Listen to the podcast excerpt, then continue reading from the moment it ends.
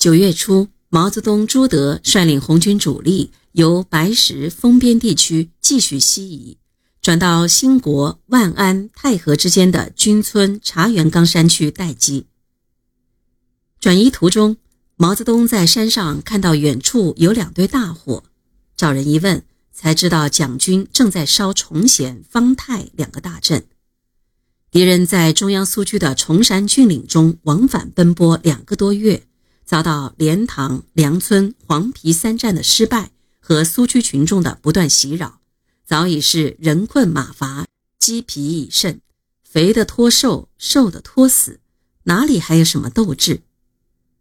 敌人的一个军官写信给家里人说：“剿共简直是无期徒刑，一天要走八九十里路，我现在瘦得不像人。”岂止他一人？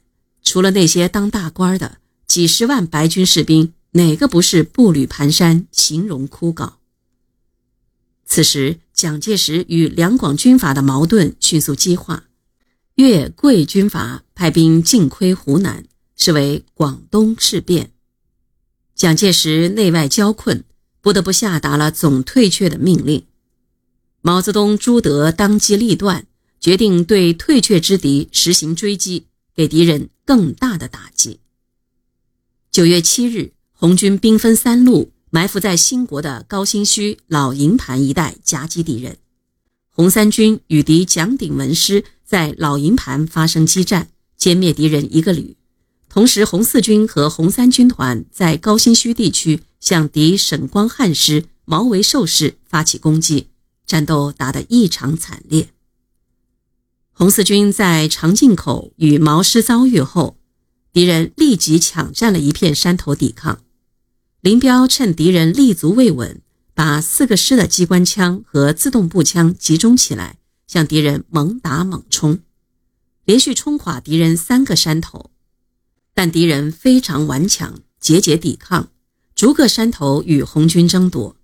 激战持续到晚上，敌人抢修了野战工事。利用优势火力，勉强稳住了阵脚。翌日，敌人向红军反扑，如蜂群般涌向红军的阵地。红四军有两个师打光了子弹，只好与敌人展开肉搏。第十一师师长曾世娥将全师排以上干部集中起来，每人发了几颗手榴弹，步枪上了刺刀。曾师长高喊一声：“冲呀！”率先冲入敌阵，不幸中弹牺牲。红三军团与蔡师的战斗也非常艰苦。高新区一战，因敌占据有利地形，红军不够集中，打成了对峙。为争取主动，毛泽东命令我军撤出战斗。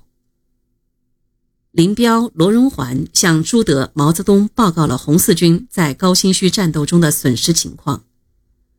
此次战役损失较大。直军及三十五军、三十五师现收容之伤兵已有六百左右，但还有一小部分在阵地未及收容，阵亡的数目不知。尤其是十一师及三十五师损失更大。十一师师长曾世娥阵亡，参谋长负伤，全军共计伤团长六名，阵亡二名，其他尚未统计。十五日，红军在东固南面十五里的方石岭地区截住撤退中的敌韩德勤师。当红军从山上冲下来的时候，敌人正在吃早饭，被打了个措手不及。我军全歼韩师及蒋鼎文师的炮兵团，韩德勤也被俘虏，后化妆成伙夫逃跑。方石岭战斗后，红三军军长黄公略在率领部队向东转移途中。遭敌人袭击，不幸牺牲。